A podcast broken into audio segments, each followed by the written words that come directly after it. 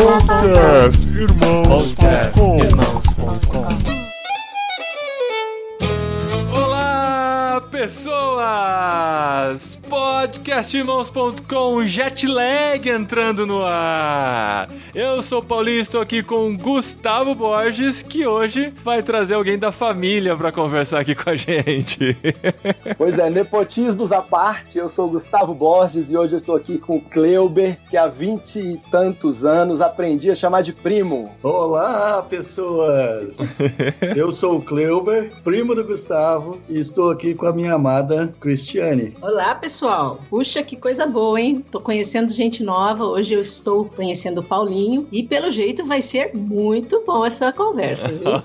Muito bem, gente. Olha que legal. Mais um programa da nossa série Jetlag, o terceiro. E hoje a gente tá indo pro Canadá, um pouquinho mais perto, porque nos últimos a gente foi pra China e pra Malásia, né? Então o Canadá é um pouquinho mais perto da gente, mas nem tão conhecido assim. A gente vai conhecer um pouquinho a história do Kleuber e da Cris, que vão contar pra gente por que, que estão no Canadá, o que estão fazendo lá e por que, que estão no podcast irmãos.com também, porque estão fazendo diferença em outro lugar, brasileiros fazendo diferença lá no hemisfério norte e a gente vai falar sobre isso aqui no podcast Jetlag de irmãos.com.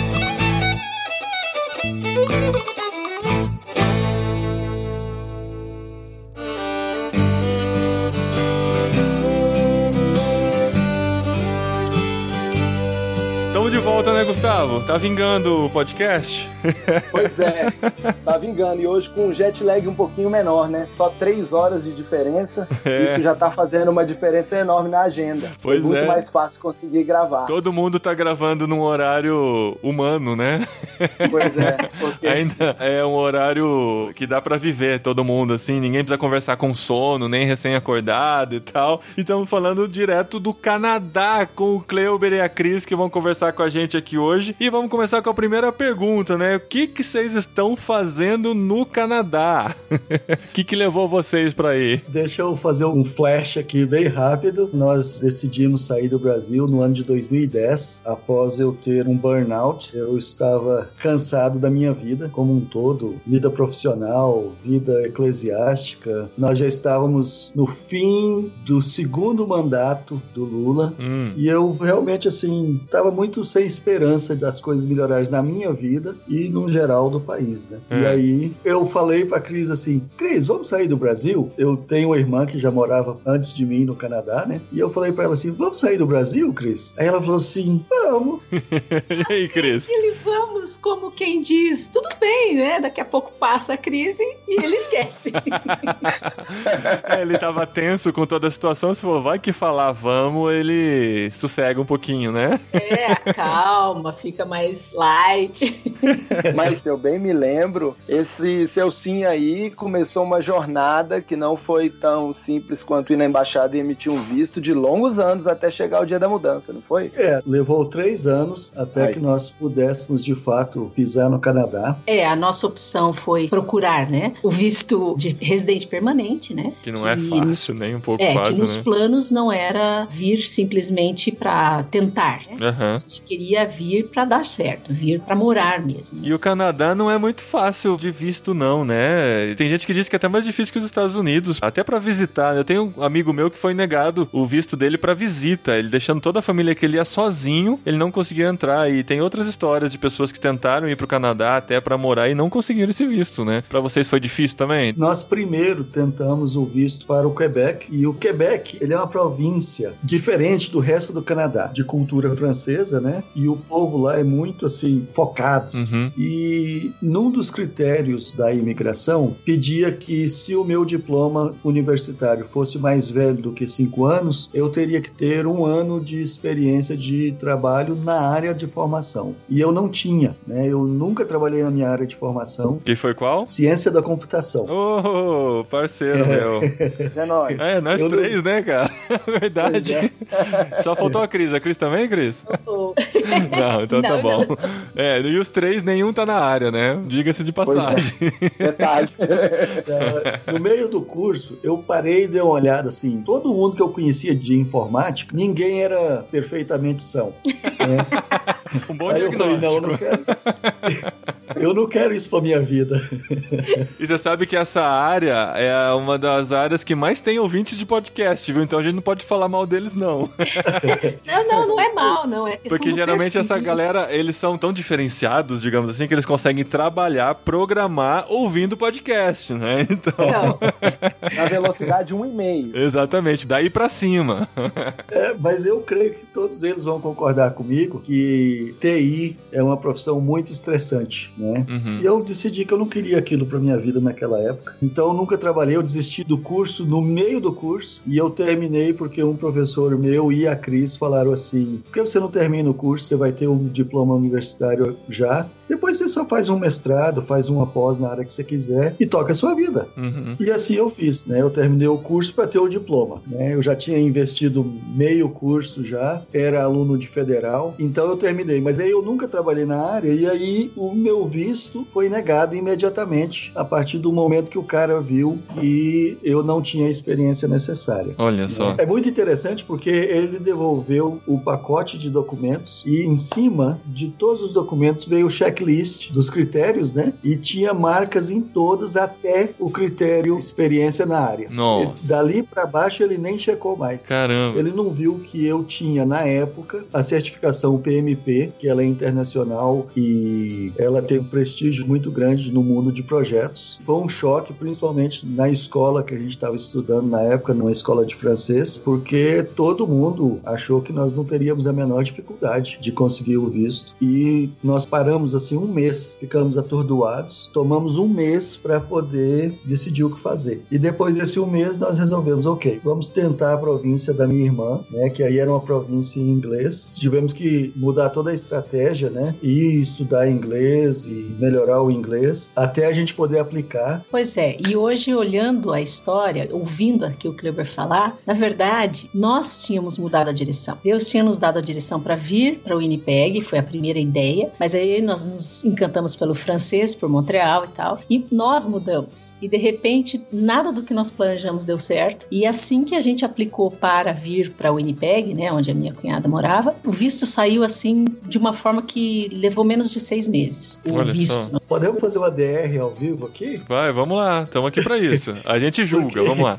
Isso é o que a Cris pensou agora, né? Eu já vejo que foi a mão de Deus nos conduzindo a aprender o francês primeiro. Isso se deu porque a Cris tinha uma grande dificuldade com o inglês. Ela teve um trauma na quinta série com, um pro- com um professor de inglês. Caramba. Não entrava inglês na cabeça dela. né? Nossa. E aí um dia eu tava pensando na vida, pensando no nosso projeto de imigração, e eu pensei assim, poxa, eu já li um artigo que diz que a terceira língua é muito mais fácil de aprender do que a segunda, porque o cérebro já aprendeu a pensar diferente. Uhum. E aí eu falei, ah, eu já falo um pouco de inglês, que tal se a gente fosse aprender francês? Para a Cris seria mais fácil, porque o francês é mais fácil, é uma língua latina. Então a Cris seria a segunda língua dela e a terceira minha, e nos daria mais pontos, porque nós falaríamos as duas línguas do Canadá. Uhum. E aí nós fomos, nos encantamos com a escola de francês. Havia uma propaganda muito forte para vender o Quebec, né? Em Curitiba existe centenas de curitibanos que já foram exportados para o Quebec, graças a essa escola. A hora que você falou vender o Quebec, eu imaginei o pessoal vendendo aquelas botas Quebec. Não, mas é vender. ó. entendi, agora entendi. Tá. Ai, ai. E, e aí eu vejo que Deus permitiu que nós aprendêssemos o francês, gostássemos do Quebec. Nós visitamos Montreal em 2012, porque a Cris falou: eu não vou sair do Brasil para ir morar num cartão postal, que eu só conheço por cartão postal. Uhum. É, então nós fomos, foi muito massa a viagem. Vocês tinham filhos já? Só pra entender o contexto, vocês têm não, filhos? Não, nós não temos filhos. Ah, É, tá. Essa não é uma bênção que nós tivemos. Uhum. Temos outras bênçãos, mas não essa. Certo. Eu fiquei Eu- com todos pra mim na família. É. Esse foi o problema. Então eu vejo que foi a mão de Deus que conduziu a isso. Poder dizer que eu falo francês, mesmo aqui numa província bastante anglófona. Mas mesmo assim, só pra entender, a gente sempre ouve falar, né, que o Canadá ele tem duas línguas oficiais, né? Uma parte é o o inglês e acho que uma parte menor é o francês, se não me engano, né? É. Mas você estando em Winnipeg, Estávamos em em Winnipeg, moramos lá por quatro anos e agora, no ano passado, nós mudamos para Alberta. Certo. Mas aí então é só o inglês? Ou ainda tem algumas pessoas que acabam se comunicando em francês por ter essa coisa do Canadá? Ou essa coisa do inglês e francês são muito separados mesmo? Você muda de uma cidade para outra e muda o idioma oficial? Não, não é tudo isso não. O Quebec, ele é francês. Uhum. E inclusive eles têm muita rejeição a inglês lá, né? Certo. Chegou falando inglês, eles fingem que não. Na França também é assim, né? Eles têm muito pé atrás com quem fala inglês lá, né? Tem que se comunicar em francês.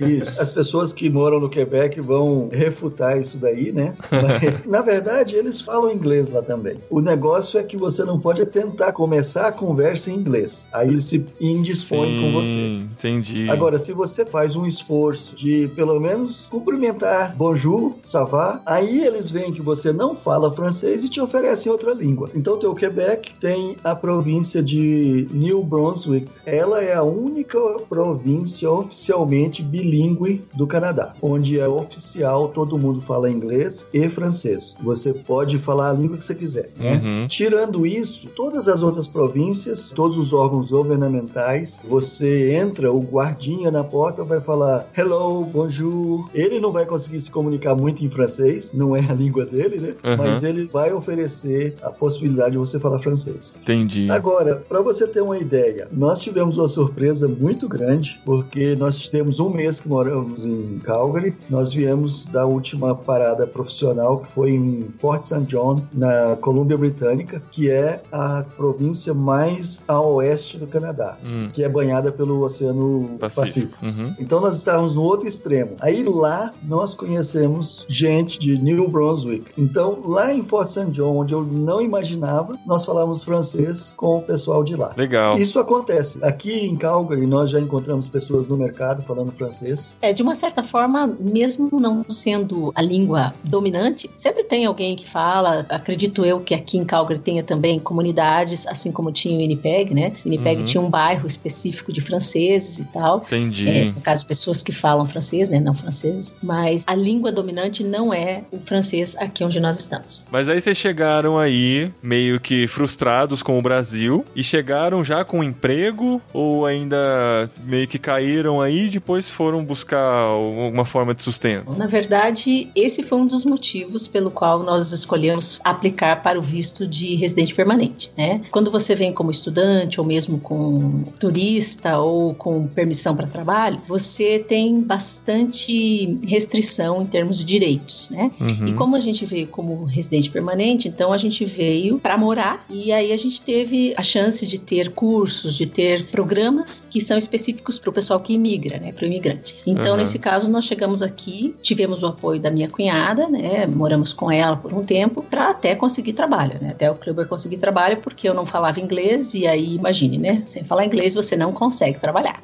Aham. Esses programas que vocês fizeram, né, de adaptação, eram programas do governo ou eram ONGs que ofereciam? É bem interessante. São ONGs que oferecem, mas elas são financiadas pelo governo. Todo o material da ONG, por exemplo, vai levar o símbolo do governo do Canadá, vai levar o símbolo do ministério que cuida da imigração, né? Bom, então vocês chegaram no Canadá, já com visto tudo certo, tudo legalizado, foram morar lá na casa da irmã, foram acolhidos pelo governo canadense. E aí, Cleuber, como é que foi achar emprego? Cris, como é que foi aprender a falar inglês? Bom, aprender a falar inglês foi por conta do governo.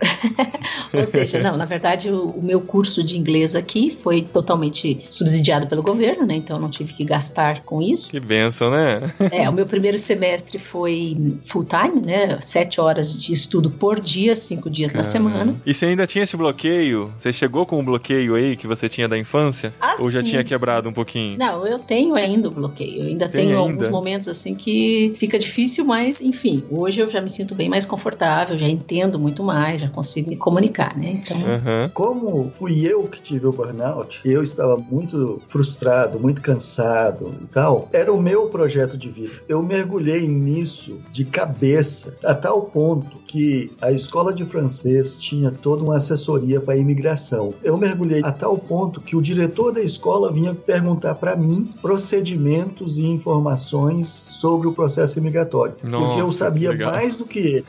Então a Cris, como excelente esposa que ela é, ela me deu todo o suporte, todo o apoio apoio, mas não era o projeto de vida dela. E tendo esse bloqueio, ela veio na raça e na coragem, eu a admiro muito por isso, mas aí ela não tinha o processo psicológico de querer aprender o inglês, sabe? O cérebro uhum. dela não estava aberto a aprender o inglês. E isso só aconteceu depois que ela cortou todos os vínculos com o Brasil. Aí uhum. ela destravou com o inglês.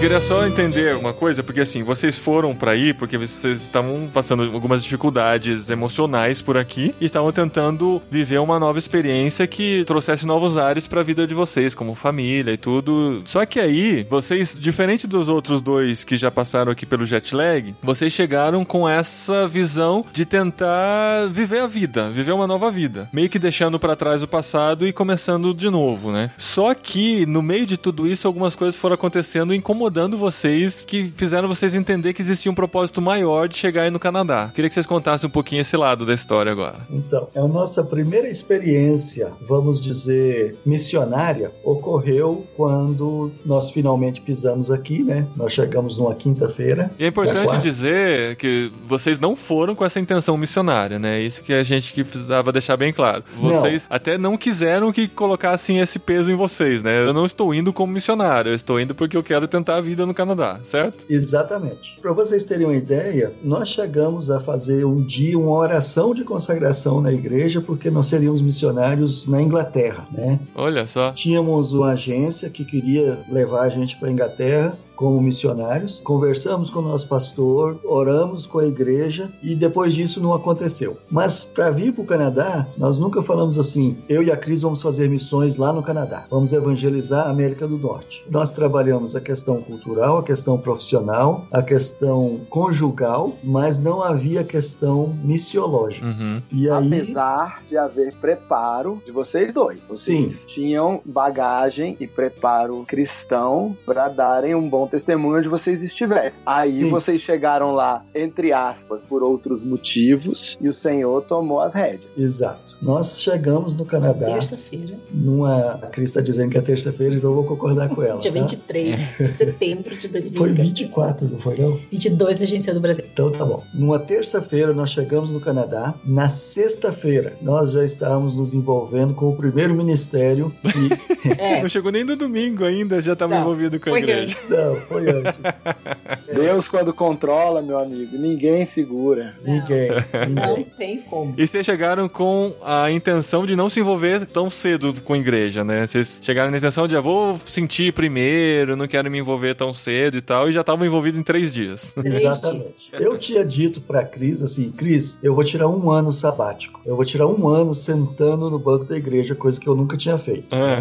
E eu não quero que ninguém saiba que eu sou líder de igreja. Não vou falar isso pra ninguém. Uhum. Mas aí, olha como aconteceu. A minha irmã, ela não imigrou pro Canadá. Ela veio fazer um curso de inglês aqui e acabou que ela está aqui há 15 anos já. Ela hoje é canadense, né? Tem três filhos canadenses aqui. Quando ela veio, ela não falava nada de inglês. Nossa. E um pastor a acolheu, e esse pastor trabalhava com um ministério aqui que chama-se ISMC International Students Ministry Canada. É um ministério voltado para estudantes internacionais no Canadá. Como a minha irmã veio estava estudando inglês, ela era uma estudante internacional. E aí certo. ela aprendeu inglês através desse ministério também, né? Porque é tudo gratuito, é conversação, grupos de estudo. E que a gente procura ensinar o inglês e ajudar o estudante internacional que chega aqui a se integrar na sociedade. A gente promove noite de jogos, esqui, patinação no inverno, é... passeio em parques no verão. Passeio em parques no verão e coisas assim. E no meio de tudo isso, a gente põe a Bíblia, põe a mensagem do Evangelho nas lições de inglês. E aí, quando nós chegamos, a minha irmã falou assim: Ah, sexta-feira tem o encontro dos estudantes lá. Eu falei: Beleza, eu tô doido para ir. Eu já havia trocado alguns e-mails com o pastor, né? Na época era o diretor, né? Que era o diretor. Né? Eu não tinha trocado e-mails com ele como possível potencial usuário do ministério, mas tinha trocado algumas ideias, como é que era a pregação do evangelho para jovens aqui e tal, isso aquilo. Eu já tinha mais ou menos uma ideia porque eu vinha conversando com ele. Na sexta nós fomos. Quando nós chegamos lá, é que eu fui descobrir o que que é, de fato, o ISMC, que é ofertar lições de inglês e ajuda como às vezes pegar o estudante no aeroporto, quando ele chega, conhecer a cidade, fazer compra com o estudante e tal. Aí eu achei sensacional. Eu falei, cara, que olha, estratégia. Olha, isso é coisa de Deus. Por quê? Deixa eu te dar uns números aqui. No ano de 2018, o Canadá recebeu 572 mil estudantes internacionais. A Índia participa desse número com 34,4%. A China é a maior enviadora de estudantes para o Canadá. Só no nível universitário, 22,2% dos alunos das universidades canadenses são estudantes internacionais. Existem algumas estatísticas, eu não consegui chegar ao fundo delas, que diz que mais ou menos 20% dos alunos que estudam na América do Norte se tornam líderes políticos, líderes de negócios nos seus países de volta. E aí esse ministério, ele está focado nisso, acolher o estudante que vem para cá sem o pai, sem a mãe, sem os amigos, ofertar amizade e ofertar o aperfeiçoamento do inglês, tudo gratuito. Cada encontro nosso tem uma refeição, às vezes refeição típica, às vezes não. E com isso, muito estudante que jamais ouviria o evangelho no seu país veio para o Canadá e ouve aqui. E uma Nossa. prova disso foi aquele primeiro podcast que o é Davi, que no Brasil não conhecia Jesus, veio para o Canadá e com uma semana, por causa da família que ele ficou, ele conheceu a Jesus e se entregou e hoje é um fazedor de tenda na China. É, que legal. Então, nós chegamos lá e eu sabia que o nome do pastor era Jack. Eu fui, procurei o Jack, me apresentei e ele falou assim: Ah, você que é o irmão da Lilia. Ah, que legal, bem-vindo. E aí havia mais ou menos uns 12 iranianos lá, chineses, alguns mexicanos e nós, eu e a Cris, brasileiros. E os voluntários, né, quem está por trás do ministério são canadenses, são locais. Nós chegamos e a primeira coisa que acontece, um bate-papo as mesas já são preparadas, né? E a estratégia é que cada um de nós patrocine uma mesa, né? Então você fica ali sentado acolhendo os estudantes que chegam. Então começa um bate-papo. Ah, quem é você? De onde você veio? Bababá, o que, é que você está fazendo aqui? Após esse bate-papo, aí nós temos um jantar oferecido pelos voluntários e isso atrai muito estudante, né? Uhum. Porque você deve imaginar o que é comer miojo cinco dias por semana, né? E aí tem um jantar completo então, muito estudante vai só, só pelo jantar. É. Depois do jantar, nós tivemos uma devocional e cantamos alguns cânticos. E depois disso, separamos em grupos menores para estudo do inglês. Quando nós chegamos lá, eu deixei claro pro Jack o seguinte: Jack, eu não sou o alvo da evangelização, tá? eu já eu, sou crente. Eu é. já sou crente. É. Eu quero te ajudar aqui. Você falou, eu quero te ajudar com uma semana? Não, com, com três, três dias. dias. Ah! Cara, eu fiquei apaixonado. Eu fiquei apaixonado. Mas é incrível. Você fica assim realmente chocado, porque é uma oportunidade, Legal. porque inclusive a gente ficou sabendo, né, de alunos que voltaram para os seus países e que hoje estão pregando o evangelho para suas famílias, amigos e enfim, chineses principalmente, né, que é um grupo grande aqui. E você vê a coisa acontecendo, não simplesmente, ah, eu ouvi que o fulano se converteu. Não, você vê as pessoas se convertendo. Cara, nós conhecemos iranianos crentes iranianos. Olha que bem. Eu sou apaixonado por isso aqui. Como vocês podem imaginar, o Canadá é uma coxa de retalho cultural. Você não consegue descer no elevador do prédio sem ver alguém de uma outra etnia. Olha só. Ou um indiano, ou um chinês, ou um mexicano, ou um iraniano, tá? Ou um brasileiro, no caso de vocês olhando no então. espelho, né? Exato. Exato. E lá em Winnipeg, hoje, tá ficando difícil você andar e não esbarrar em brasileiro lá. Porque. Isso é bom ou mal? É, depende. Né? Se você tá tentando lidar com um trauma de brasileiros, é ruim.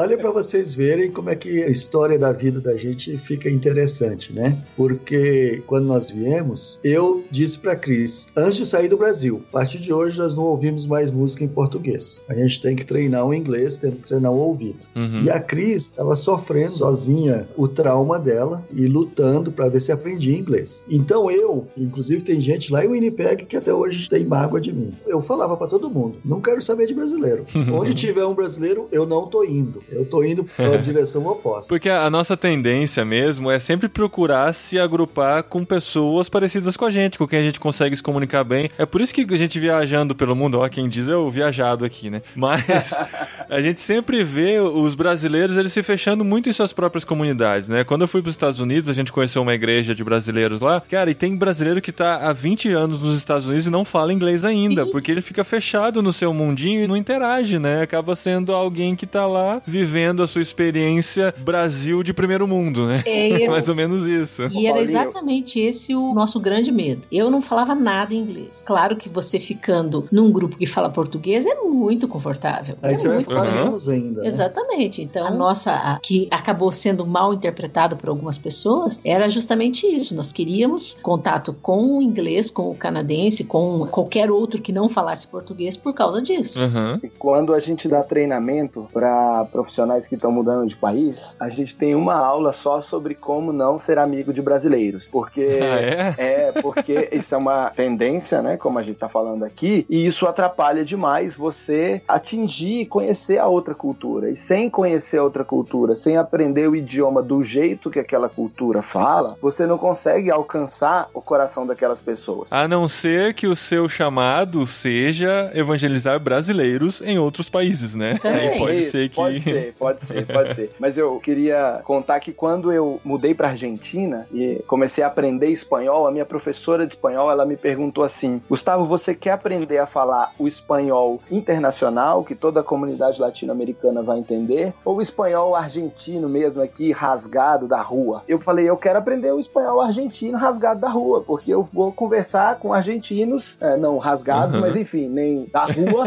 mas, mas argentinos na rua, entendeu? E o fato de eu aprender o espanhol na Argentina dos argentinos me ajudou muito a me conectar com aquele povo. De forma que hoje, tem mais de 10 anos que eu voltei a morar no Brasil e ando em outros países da América Latina, as pessoas ainda perguntam por que, que eu sou um brasileiro que falo igual um argentino? Porque eu aprendi a falar do jeito daquele povo específico. Interessante. E aí vocês então ficaram buscando esse contato com os canadenses, né? E o emprego, né? Você chegou, fez o contato com a igreja, mas vocês foram para trabalhar aí também para conseguir emprego. Os dois trabalham hoje ou só o Kleuber? No momento, nenhum dos dois. nenhum dos dois. nenhum dos dois. Cidade nova. Das, das de Eu achei que vocês tinham mudado por causa do emprego, mas não. Não, não. Eu fiz isso nos últimos três anos, né? Para você ter uma ideia, hoje eu e a Cris conhecemos mais Canadá do que 60% dos canadenses conhecem o Canadá. Uau. Nos últimos três anos, nós passamos por sete cidades. Eu tive a experiência de trabalhar mais ao norte, mais próximo do Círculo Polar. Fazendo o que mesmo? Gestão de projetos. Gestão Mas que de projeto projetos. no norte do Canadá? Construção de estrada. Ah, pensei que era de iglu. Não, não, não, é de estrada. Isso quando não congela. Né? Tava esperando essa. Foi por isso que demorou a acontecer o podcast. Você tava pensando na piadinha, né? Não, porque que eu, fotos que você mandava pra família de urso polar, barulho de lobo e gelo até não poder mais. Eu falei, rapaz, só pode estar construindo iglu para algum povo no norte do Canadá. Quando nós chegamos, Paulinho, houve um momento muito tenso, né? Porque eu tinha formação universitária, pós-graduação, falava inglês, tinha uma certificação internacional, tinha experiência em gestão de projetos e eu não consegui emprego por seis meses. Uau! Estava no plano, né? Assim, foi contemplado, né? Era um risco que nós corríamos, então estava contemplado, nós tínhamos dinheiro para isso, mas eu não achei que seria tão difícil. Dificilmente um estrangeiro é contratado no Canadá sem que antes tenha tido o que eles chamam de experiência canadense. E é a Hum. experiência do ambiente de trabalho canadense. Certo. Aqui existe muitas diferenças culturais em relação ao Brasil. Então, se a pessoa hoje ela tentar conseguir um emprego antes de ir pro Canadá, vai ser muito difícil. Muito, muito difícil. Pelo LinkedIn ou por qualquer outro site de empregos, dificilmente vai ser chamado até para entrevistas. É, na verdade, esses casos acontecem raramente. O cara tem que ser muito, muito bom. A empresa tem que querer muito Isso. ele para forçar essa Até barra. porque eles não vão Entendi. convidar você para vir trabalhar aqui se tem canadense, digamos assim, preparado para isso. Então eles dão preferência, Entendi. lógico, para o canadense, né? Existe uma propaganda no Brasil que é assim: o governo canadense tem um lugar para você no Canadá. Isso é um pouco mentiroso, tá? Né? Se você pensar, a província inteira do Quebec tem menos pessoas do que a cidade de São Paulo. E Uhum. o Canadá tem um território, acho que é o segundo maior país continental do mundo. Uhum. E tem pouca gente, não foi ocupado ainda o Canadá. A experiência canadense é uma experiência que você vai ter em ambiente profissional. Então, ela você pode conseguir sendo voluntário, por exemplo. Certo. Esse é um outro fator cultural interessante, né? Eu ousaria dizer que todo canadense, em algum momento da vida dele, fez algum trabalho voluntário. Eles têm esse espírito voluntário mesmo, servir. Olha, tem a cultura do voluntariado, né? Começa já na escola. Aham. Aqui, as crianças, por exemplo, da quinta série, elas são voluntárias para cuidar do trânsito na entrada da aula. Então, você chega perto de uma escola, tem lá as crianças de colete, com a bandeirinha na mão, ficam no semáforo, Nossa. apertando o botão o estudante passar na hora que abre o sinal. Por exemplo, as escolas organizam um mutirão de limpeza na primavera. As crianças do bairro vão limpar o bairro, as famílias se unem, vão atrás das crianças. Enfim, a cultura do voluntariado aqui ela é muito forte. E aí você pode, como imigrante, adquirir a experiência canadense sendo voluntário. Aham. Todos os brasileiros que nós conhecemos foram voluntários de alguma maneira. E aí Você também foi voluntário? Fui, fui. Eu trabalhei como assistente administrativo num hospital perto da onde a gente morava. Isso antes de conseguir um emprego. Isso antes de eu conseguir um Então emprego. você meio que foi forçado a fazer o seu trabalho voluntário para pegar a experiência profissional canadense, É, né? basicamente todo imigrante é meio forçado, sabe? Porque Tem que passar por isso. é o círculo da Tostines. Aham. Você não consegue emprego porque não tem experiência canadense. Como é que você tem experiência canadense se você não tem Aí emprego? é com voluntariado. Cris, você também se voluntariou? Como é que foi a sua experiência? Eu fui voluntária no primeiro programa que nós participamos, né? Que recebemos todas as informações sobre, por exemplo, o sistema de trânsito lá da cidade, algumas questões de lei, né? O que, que você pode, o que, que você não pode, enquanto cidadão, Uhum. né? Não enquanto imigrante. Enfim, os primeiros passos, né? Aí meu primeiro voluntariado foi lá. Aí me voluntariei também. É um festival que eles fazem lá em Winnipeg. Também participei, né? Ajudando, trabalhando lá. Você também já conseguiu um emprego aí, apesar de agora vocês estarem numa fase sem emprego. Sim, sim, eu já, já trabalhei aqui o ano passado todo. Desde que eu cheguei de volta de 2016, eu comecei a trabalhar. Voltando do Brasil em 2016, pelos três meses que eu fiquei aí, quando foi justamente onde destravou muita coisa, porque eu né, tive a decisão de vir morar aqui, né, não acompanhar e sim morar Aham. mesmo, né? E aí a coisa mudou. Mas que empregos você teve, por exemplo? Só pra ter uma ideia. Você era professora no Brasil, É. né? Pra ser professora aí tem a dificuldade da língua. Exato, e daí eu pensei, bom, eu não quero ser professora aqui porque a minha primeira língua não é o inglês e, poxa, 21 anos trabalhando como professora, dá pra tentar alguma outra coisa? Aham, Então, eu já trabalhei em restaurante, cozinhando, né? aham. Já trabalhei em campo com o Kleuber, quando ele estava trabalhando remoto, né? Eu fui ah, também. fazendo iglu. Isso, ele estava fazendo iglu e eu tinha que fazer comida para quem estava fazendo iglu. Então, eu participava da cozinha também. Aí trabalhei agora numa loja de doces, que era uma tentação. Ai, horrível aquele lugar. Nossa. É, aí também trabalhei como flagger, né? Que é o controlador de trânsito. Que foi quando eu trabalhei também com o Kleuber, na mesma empresa, na construção que eles estavam fazendo. Então eu fazia parte da equipe dos controladores do tráfego, né? A Cris teve urso cruzando a, metros. cruzando a estrada na frente dela. É, e eu, tipo, olhando pro bicho, bicho olhando pra mim, ó, tudo bem, né? Aí você levantou a bandeirinha por ele. Pode passar, pode passar. Ah, que nada, nada, só fiquei olhando pra ele.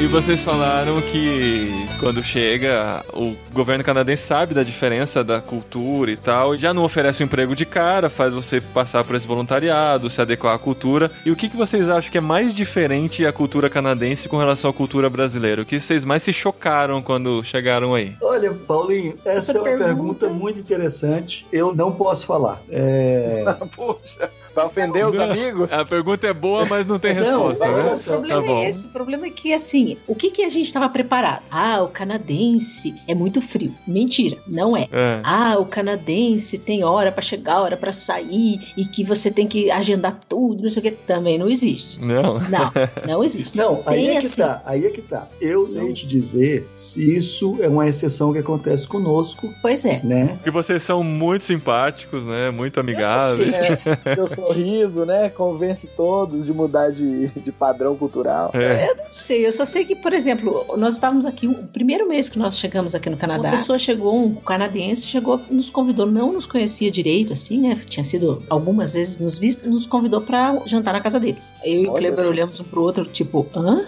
No primeiro mês. Já? Como assim? Cara, você faz isso? Agenda com mês de antecedência, das duas às quatro, da- nada disso. um, um grupo que foi lá em casa uma vez, todos canadenses, nós chamamos eles para jantar lá conosco, aí preparamos o jantar, cada um trouxe alguma coisa, que também é bem comum, né, cultural, e aí, beleza, né, pensei, bom, seis horas começa, oito horas não tem mais ninguém, a gente limpa a cozinha e vai dormir, né. Uhum. Pois olha, eu tava abrindo a boca, dando tipo, né, aquela dica, filhos, vão embora porque a gente tem que dormir. Onze e meia da noite e eles É. estavam lá ainda. Não todos, Olha. mas assim, É, então, assim, O choque foi que o choque não existiu. exato. exato. Na verdade, existiu, porque eles são curitibanos, né? Então esse tipo de coisa é estranho pra eles. Boa, muito boa. Toda. Muito boa.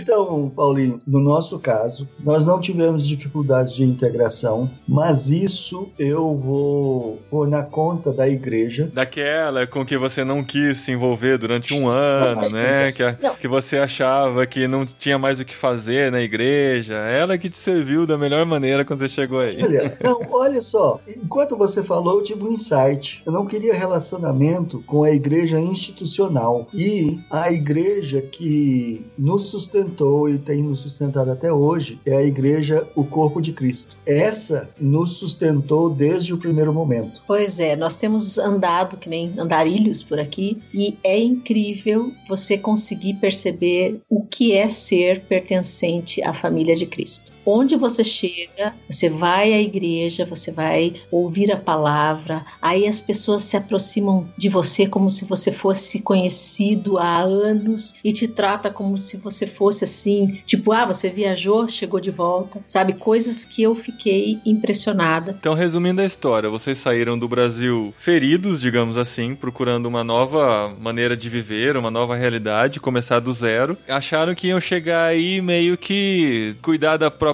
vida e se virar. Exato. E no fim das contas, vocês já chegaram se envolvendo com o ministério, já chegaram se envolvendo com a igreja, amam a igreja e ao mesmo tempo foram cuidados pela igreja, né? Que vocês inicialmente queriam até evitar. Pois é. Pois é. Paulinho, mas eu que conheço o Kleuber há muitos anos, porque ele é meu primo desde que eu comecei a namorar com a minha esposa, na Uhum. verdade é primo dela. Eu conheço ele desde muito tempo e ele sempre foi um evangelista nato. Hum. Ele sempre gostou demais de compartilhar o evangelho. Ele sempre liderou a igreja, por mais que isso talvez tenha levado ele ao burnout, ou parte do burnout dele. Ele sempre foi um líder, sempre foi alguém que procurou levar o evangelho de Cristo. E eu tinha certeza que quando ele chegasse no Canadá, isso aí ia acontecer. Eu só não lembrava que aconteceu com três dias. Mas como é que foi esse processo de evangelizar em um mundo multicultural, em um país tão diverso como o Canadá? A primeira coisa, pra mim, no meu ponto de vista, é viver o evangelho. Não é falar, não é começar já tipo, ó, meu filho é assim, assim. Não. O viver o evangelho faz com que a gente consiga perceber o que Deus quer. Ele faz a gente ser quem ele quer que a gente seja. E aí a gente simplesmente vai se aproximando, a gente simplesmente vai se identificando com a pessoa. É interessante porque nós somos imigrantes, então a primeira igreja que nós participamos lá em Winnipeg, que nós participamos da fundação dela, ela foi desenhada para ser para imigrantes. Então, quando a gente decidiu participar dela, fazer realmente parte da igreja, porque nós estávamos frequentando a presbiteriana também, então a gente conseguia fazer os dois cultos, que aqui os cultos são de manhã, né? E aí à tarde você fica livre, não tem culto à tarde nem à noite. E aí, naquela época, a presbiteriana tinha o culto de manhã, então a gente ia todo domingo, e à tarde era a New Horizons, que é a igreja internacional, né? E aí, então, naquela época dava para fazer, digamos, os dois cultos, participar das duas igrejas. Só que aí chegou um momento em que o grupo da igreja fez uma certa pressão para mudar também para o horário da manhã, porque é mais, mais conveniente, né? Principalmente no inverno e tudo mais. Uhum. E no verão também. aí, é, aí a gente teve que decidir. Aí foi a hora de dizer, não, peraí, o que, que a gente vai fazer, né? E aí o nosso pastor presbiteriano, pastor Matthew, ele falou para nós, olha, eu lamento muito dizer isso para vocês, mas eu tenho certeza que vocês serão bênção aqui ou lá. Então, eu quero saber onde vocês se identificam mais, onde vocês se sentem mais úteis, mais realmente instrumentos de Deus. Aí, na hora, foi dizer: olha, nós somos imigrantes, estando lá, nós temos mais aproximação de imigrantes, é muito mais fácil o imigrante olhar para nós e dizer: pô, eles estão aqui, são imigrantes, então deve ser um bom lugar para estar, né? Uhum. E aí a gente falou isso, e o pastor falou assim: eu os abençoo em nome de Jesus, sejam bênção. E nós fomos. Então, assim, o que eu tento dizer agora é justamente isso é viver o Evangelho. Intencionalidade é uma palavra que tem dirigido eu e a Cris. Para você ter uma ideia, nós até já empreendemos aqui, nós tivemos uma pensão para ser a primeira parada de recém-chegados, né, de newcomers. Que legal. Era pensado para ser um local de estada temporária, né, entre uma semana e três semanas, até que a pessoa localize bairro, escola, apartamento, onde, até que ela conseguisse se estabelecer. Nós tivemos o privilégio de hospedar lá em casa brasileiros, um monte, iranianos, é, americanos que vieram passear em Winnipeg, russos, espanhóis e colombianos. Colombianos. Né? Então nós tivemos essa oportunidade. E a nossa intenção sempre foi transmitir o amor de Deus nas nossas atitudes. A pessoa chegava toda desorientada e eu investia ali quatro horas conversando com a pessoa, falando para ela dos bairros, como fazer compra. A gente saiu, nós fomos fazer compra com muitos deles. A primeira compra deles a gente fez. Alguns, mesmo depois de terem saído de lá da casa, a gente manteve contato e visitou. Eu sou muito apaixonado pelo ISMC, pela ideia de que o mundo está vindo estudar no Canadá e você tem então a oportunidade de conviver com o mundo. E de uma certa maneira é delicado, porque você não vai chegar despejando o evangelho na vida dessa pessoa. Teve uma época lá em Winnipeg onde a maior clientela do ISMC eram iranianos. Então você não chegava falando, ó, oh, você até hoje creu no Deus errado e está aqui Jesus. Jesus é o Deus certo e creia em Jesus e se arrependa dos seus pecados. É você faz isso através da amizade. E aí é onde você convida um estudante para passear no fim de semana, você vai sair com ele para assistir filme e você desenvolve uma amizade com essas pessoas e esse é o grande desafio, é viver o evangelho, é amar essa pessoa e utilizar a linguagem do amor, das ações ações para conquistar essa pessoa. Como que em algum momento eles percebem que isso é o evangelho? Mais cedo ou mais tarde eles começam a perguntar. Eles querem saber sobre a Bíblia, eles querem saber por que que a gente fala tanto sobre o amor de Deus, por que a gente fala que Jesus ama e tal. Muitos às vezes têm um conceito porque já ouviu falar de Jesus, né? Já ouviu falar que ele é um profeta, mas aí eles querem saber de verdade e começam a fazer pergunta. Só que eles só vão fazer pergunta se eles confiarem em você. Os iranianos, por exemplo, eles são muito discretos em te perguntar essas coisas, em se abrir, porque a família deles está lá. E se eles agora puserem no Facebook deles,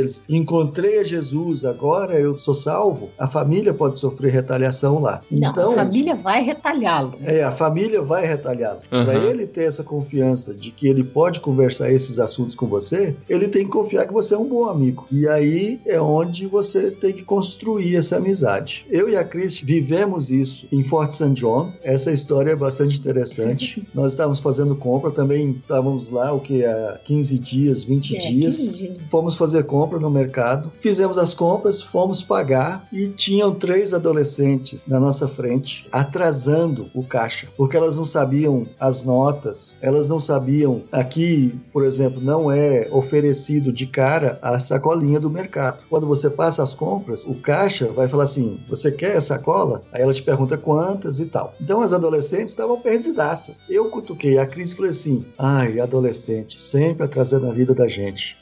e tal. Elas pagaram e saíram do mercado. Eu e a Cris saímos e isso era dezembro, dezembro tá? Tava menos 15. Nossa. E aí eu olhei elas sentadas no banco. Do lado de fora. Do lado de fora do mercado, ao ar livre. Doidas.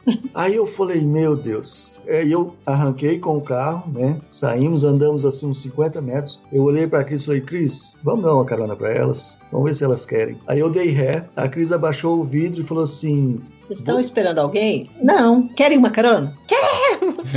aí elas pularam dentro do carro, sabe? Tipo, nossa, mãe. E aí nós descobrimos que eram três indianas. Que aquele era o terceiro dia delas no Canadá. Nossa. Elas haviam acabado de chegar no Canadá, não conheciam nada, não conheciam ninguém. E eu falei assim: vocês têm amigos aqui? Elas falaram: não. Falei: se vocês quiserem, eu conheço dois brasileiros que querem ser seus amigos. E elas falaram: é? É? Quem? Nós. Eles querem ser nossos ah, que legal. E aí elas: nossa, claro, que legal. Já fizemos amigos e tal. Ah, que legal. E até o dia de nós irmos embora, nós as levamos em casa umas duas vezes. Nós as visitamos no dormitório da universidade. Inclusive, elas foram à igreja conosco em um domingo. Quando elas souberam que nós iríamos embora de Fort St. John, elas insistiram que a gente tinha que ir jantar com elas na noite anterior. A gente correndo que nem dois loucos e é... não, venham, por favor. nós tivemos que, tipo, a gente fechou a mudança no caminhão e fomos para jantar com elas lá. Elas sabem que nós somos crentes. Nós as apresentamos para todo mundo que a gente podia na igreja. Quando elas estavam procurando trabalho lá na cidade, entraram em contato conosco, sabiam, né, que a gente ora, então pediram que a gente orasse por elas e tal. Uhum. Então é esse tipo de intencionalidade que a gente tem vivido aqui, que eu espero um dia a gente vai poder saber dos resultados que isso vai trazer na vida de alguém. Né? Uhum. Né? É isso que motiva a gente. É isso que é ser cristão. Exatamente. Parabéns, casal. A paixão de vocês é contagiante. A gente curtiu muito conhecer um pouco da história de vocês. E nossa oração é que vocês continuem sendo bênção onde vocês estão, nessa nova realidade aí. Que a gente continue esse contato. Obrigado por separar esse tempo para conversar com a gente. Obrigado pela oportunidade de compartilhar a nossa experiência. É, quando o Gustavo falou, quero te entrevistar, eu falei, quem sou eu pra você entrevistar, rapaz? É, mas é isso que a gente quer pessoas que vivem o evangelho onde estão e conhecendo essas realidades ao redor do mundo, sabendo que existem pessoas brasileiros que estão em outros lugares, que estão vivendo suas vocações, estão trabalhando estão fazendo diferença, transformando a vida de pessoas. E um dia a gente vai saber todos esses frutos aí que vocês têm conquistado para Jesus sem dúvida nenhuma. Muito obrigado, gente. Obrigado, Gustavo, por mais esse tempo aqui, por mais esse programa. É para mim é sempre um prazer. Eu já tô animado pra gente continuar a série e animado pra gente gente lá no céu, poder juntar todo mundo e ver os frutos de todo mundo e ver gente de todas as tribos, povos e nações louvando Amém. o Cordeiro. Amém. Olha, isso vai ser muito massa.